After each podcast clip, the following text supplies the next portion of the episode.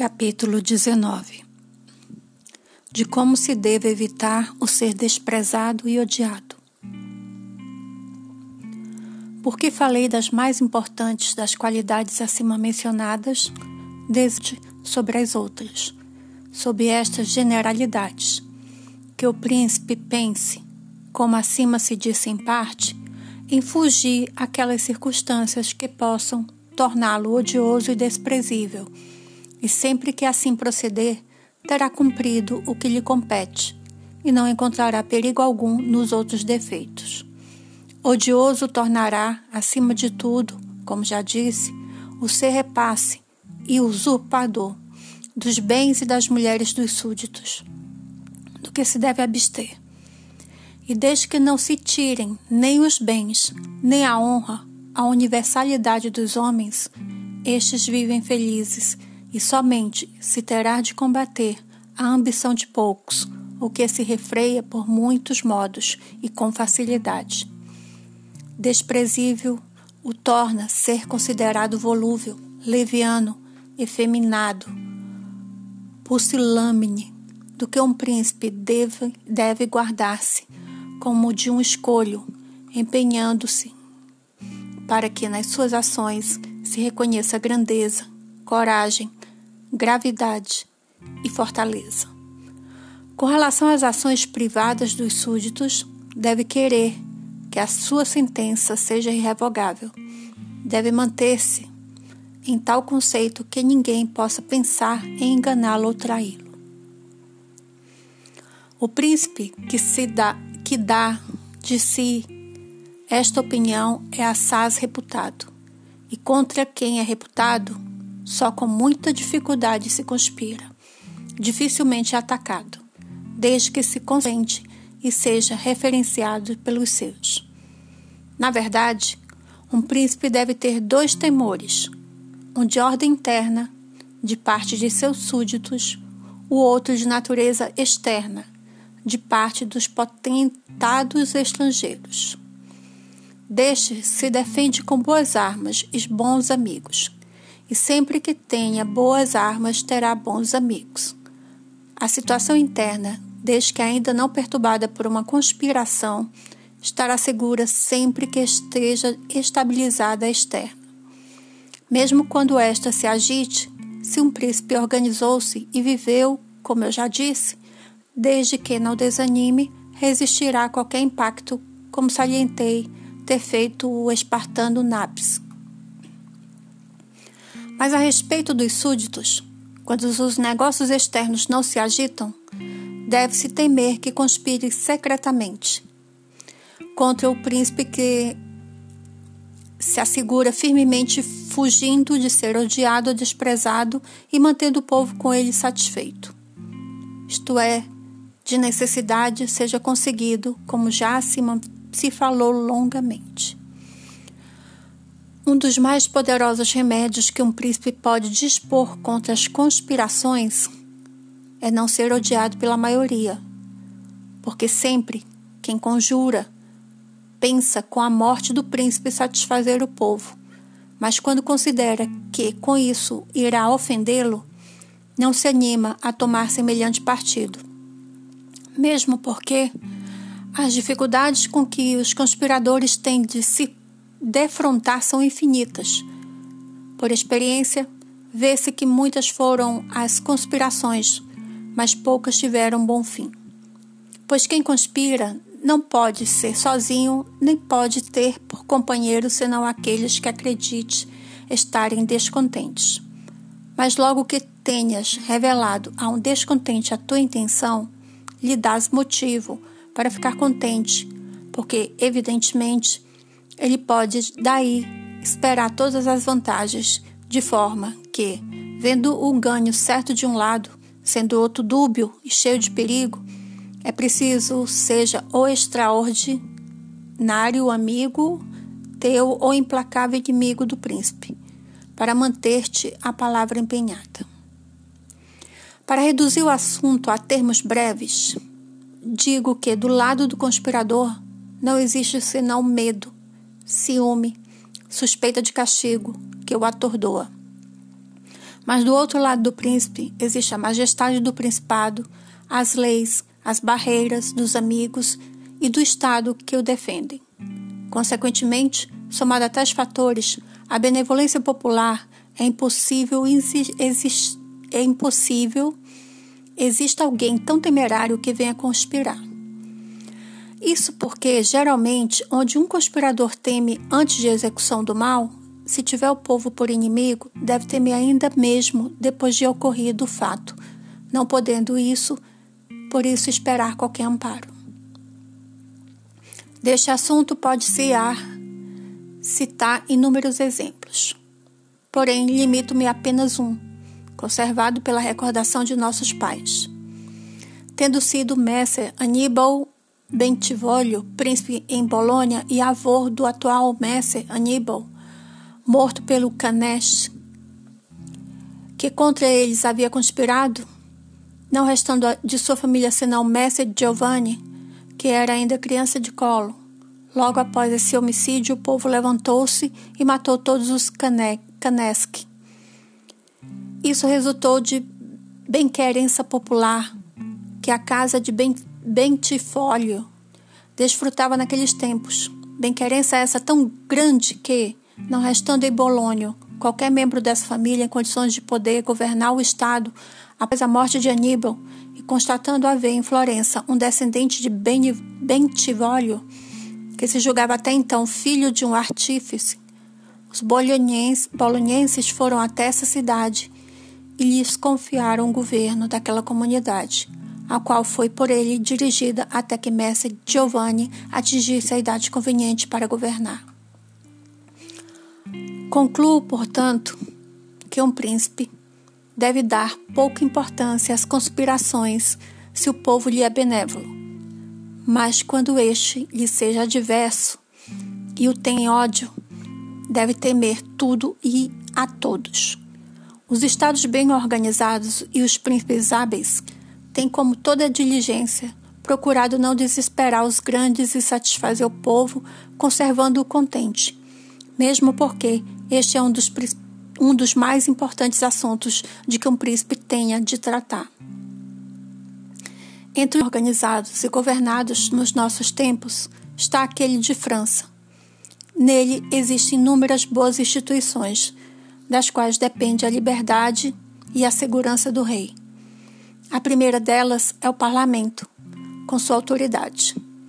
Aquele que organizou esse reino, conhecendo a ambição dos poderosos, e a sua insolência, julgando ser necessário por um freio para corrigi-los, e de outra parte, por conhecer o ódio da maioria contra os grandes, com base no medo, desejando protegê-lo, mas não querendo fosse esse particular cuidado do rei, buscou dele retirar o peso da odiosidade dos grandes, em sendo favorecido o povo ou deixa ao dever apoiar os grandes.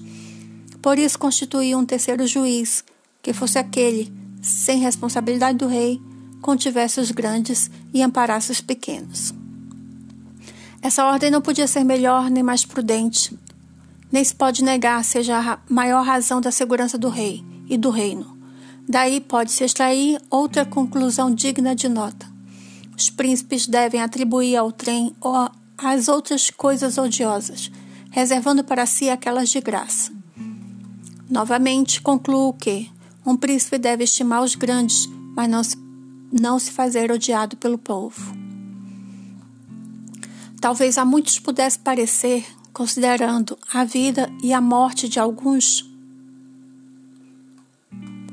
imperadores romanos, fossem elas exemplos contrários à minha opinião, dado que viveram exemplarmente e demonstraram grandes virtudes e, sem embargo disso, perderam o império ou mesmo foram mortos pelos seus que contra eles conspiraram.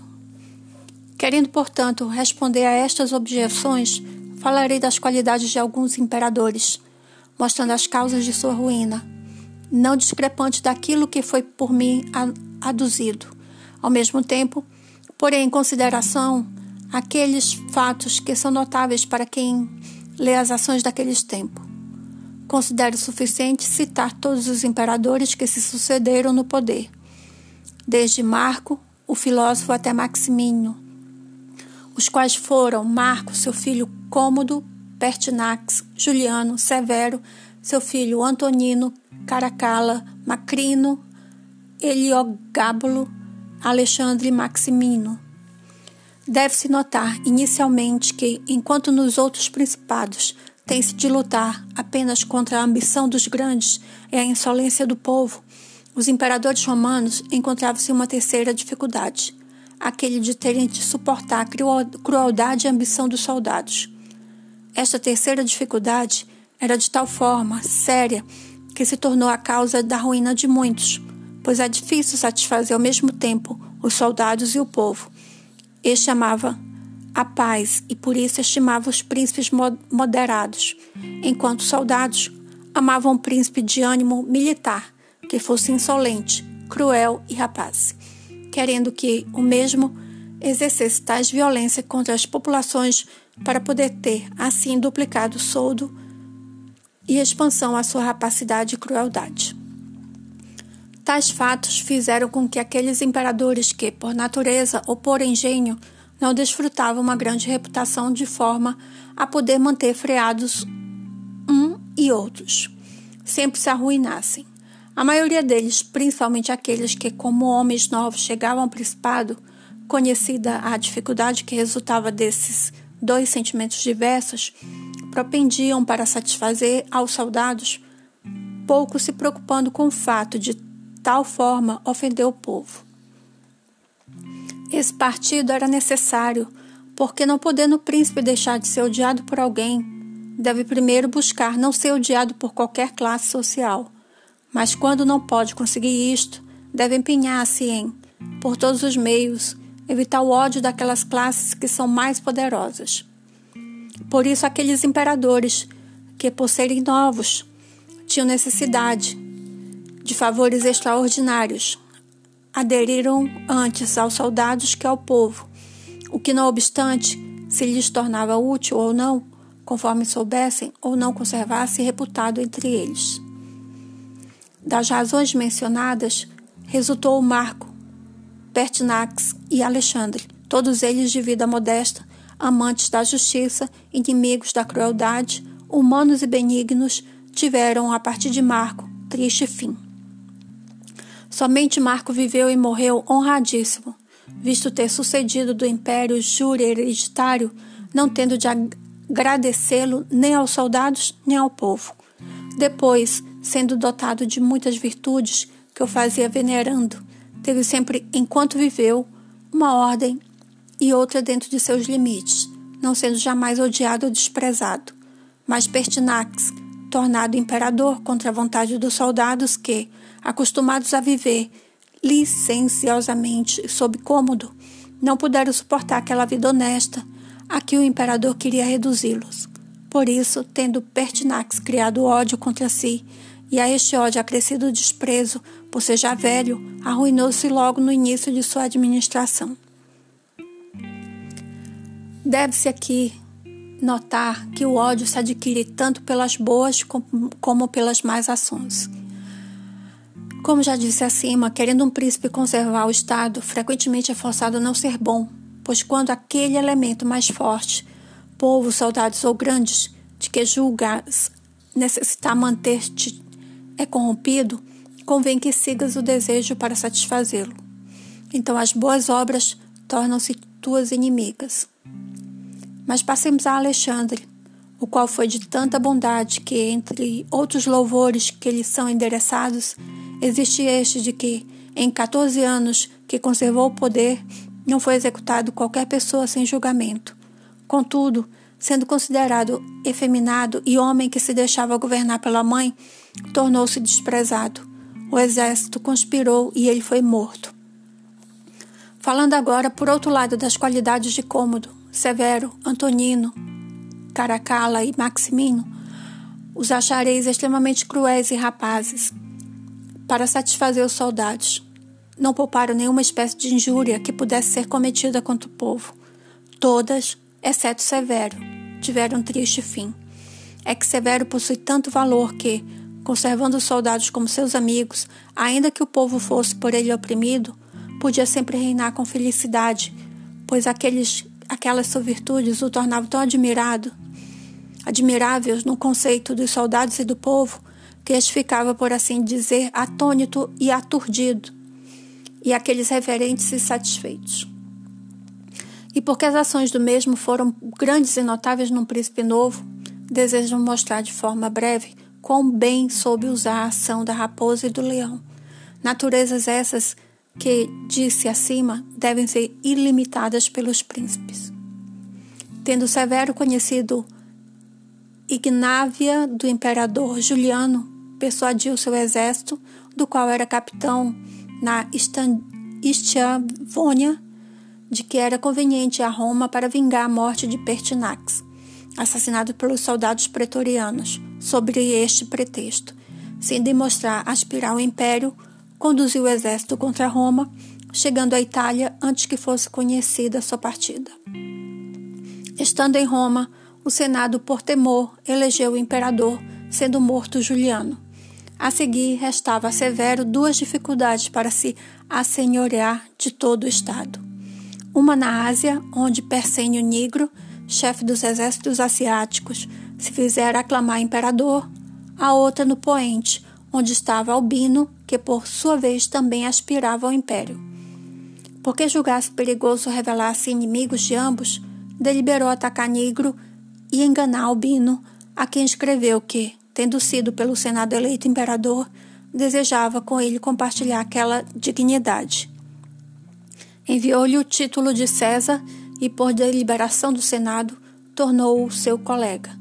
Albino aceitou tais coisas como verdadeiras, mas depois que venceu e matou Nigro, pacificados os negócios orientais e retornado a Roma, Severo queixou seu Senado de que Albino, pouco reconhecido dos benefícios dele recebidos, tinha dolosamente procurado matá-lo, razão pela qual via necessidade de punir sua ingratidão. Depois foi ao seu encontro na França e lhe tolheu o governo e a vida. Quem examinar, portanto, minuciosamente as ações deste homem, achá-lo-á um ferro, ferocíssimo leão e, um, e uma auspiciosíssima raposa. Vê-lo-á temido e reverenciado por todos e não odiado pelos exércitos, não se admirando que ele, homem novo, tenha podido deter tanto poder. A sua alta reputação o defendeu sempre naquele ódio que, pelas suas rápidas, o povo contra ele poderia ter concebido. Mas Antônio, seu filho, foi também ele, homem que possuía excelentes qualidades que o faziam maravilhoso no conceito do povo e querido pelos soldados.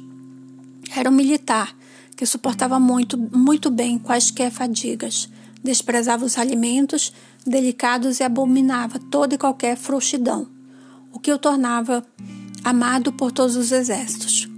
Contudo, sua velocidade e crueldade foi tanta e tão anaudita, tendo mesmo depois de inúmeros assassínios privados, morto grande parte da população de Roma e toda aquela de Alexandria, que tornou-se extremamente odioso para todo mundo. Começou a ser temido também por aqueles que o rodeavam, de forma que foi morto por um centurião em meio ao seu exército. A propósito do referido, é de notar-se que tais assassinatos, decorrentes da deliberação de um espírito obstinado, são impossíveis de evitar por parte dos príncipes, porque todo aquele que não tema morrer pode golpeá-los. Todavia, o príncipe pouco deve temer, porque tais mortes são raras. Deve apenas cuidar de não fazer grave injúria a algum daqueles de que se deve que se serve e que tem ao seu derredor no serviço do principado, como fez Antonino, que havia morto vilmente um irmão daquele centurião e ainda ameaçava este diariamente, enquanto o conservava na sua própria guarda. Era, era resolução temerária e capaz de destruí-la, como aconteceu. Passemos a cômodo. Para quem era de grande facilidade manter o império por possuí-lo iure hereditário. Uma vez que era filho de Marco, bastava-lhe seguir as pegadas do pai e teria satisfeito os soldados e o povo. Mas sendo de espírito cruel e bestial, para poder usar sua rapacidade contra o povo, passou a cativar os exércitos e torná-los licenciosos. Por outro lado, não mantendo a sua dignidade, descendo frequentemente às arenas para combater os, com os gladiadores, fazendo outras coisas extremamente vis e pouco dignas de majestade imperial, tornou-se desprezível no conceito dos soldados, e sendo odiado por uns e desprezado por outros, conspiraram contra ele e foi morto. Resta-nos narrar as qualidades de Maximino. Este foi homem belicosíssimo, e, estando os exércitos enfastiados de moleza de Alexandre, de quem falei acima, morto este, elegeram-o para o governo. Maximino não possuía o poder por muito tempo, pois duas coisas tornaram-o odiado e desprezado. Uma, o ser de condição extremamente vil, pois já apacentara ovelhas na Trácia, fato todos bastante conhecido que lhe causava grande depreciação no conceito geral. A outra porque, tendo no início de seu principado retardado em ir a Roma e tomar posse do trono imperial, dera de si impressão de extremamente cruel, eis que, por intermédio de seus prefeitos em Roma e em muitos pontos do império, praticara numerosas crueldades. De modo que, agitado, todo mundo pelo desprezo à vileza de seu sangue e tomado de ódio pelo medo à velocidade, rebelou-se primeiro a África. Depois o Senado, com todo o povo de Roma, toda a Itália contra ele conspirou. A esse movimento juntou-se seu próprio exército, que fazendo campanha em Aquileia e encontrando dificuldade no assédio, aborrecido de sua crueldade, temendo menos por vê-lo com tantos inimigos, matou. Não quero falar nem de Heliogábulo, nem de Macrino, nem de Juliano, os quais, por serem inteiramente desprezíveis, se extinguiram logo. Passarei, pois, à conclusão deste assunto. Assim digo que os príncipes de nossos tempos têm menos nos seus governos esta dificuldade de satisfazer extraordinariamente aos soldados, eis que, não obstante, se deva ter para com os mesmos alguma consideração. Isso se resolve logo, pois nenhum destes príncipes tem um exército que seja inveterado com os governos e administrações das províncias, como eram os exércitos do Império Romano. Porém, se então eram necessário mais aos soldados do que ao povo, isso decorria de que os soldados podiam mais do que aquele. Agora é necessário a todos os príncipes, exceto ao turco e ao sultão satisfazer mais ao povo que os militares, porque aqueles que podem mais que estes. Faço exceção do turco em razão de ele ter sempre em torno de si 12 mil infantes e 15 mil soldados de cavalaria, dos quais dependem a segurança e o poderio do seu reino. E é necessário que, postergada qualquer outra consideração,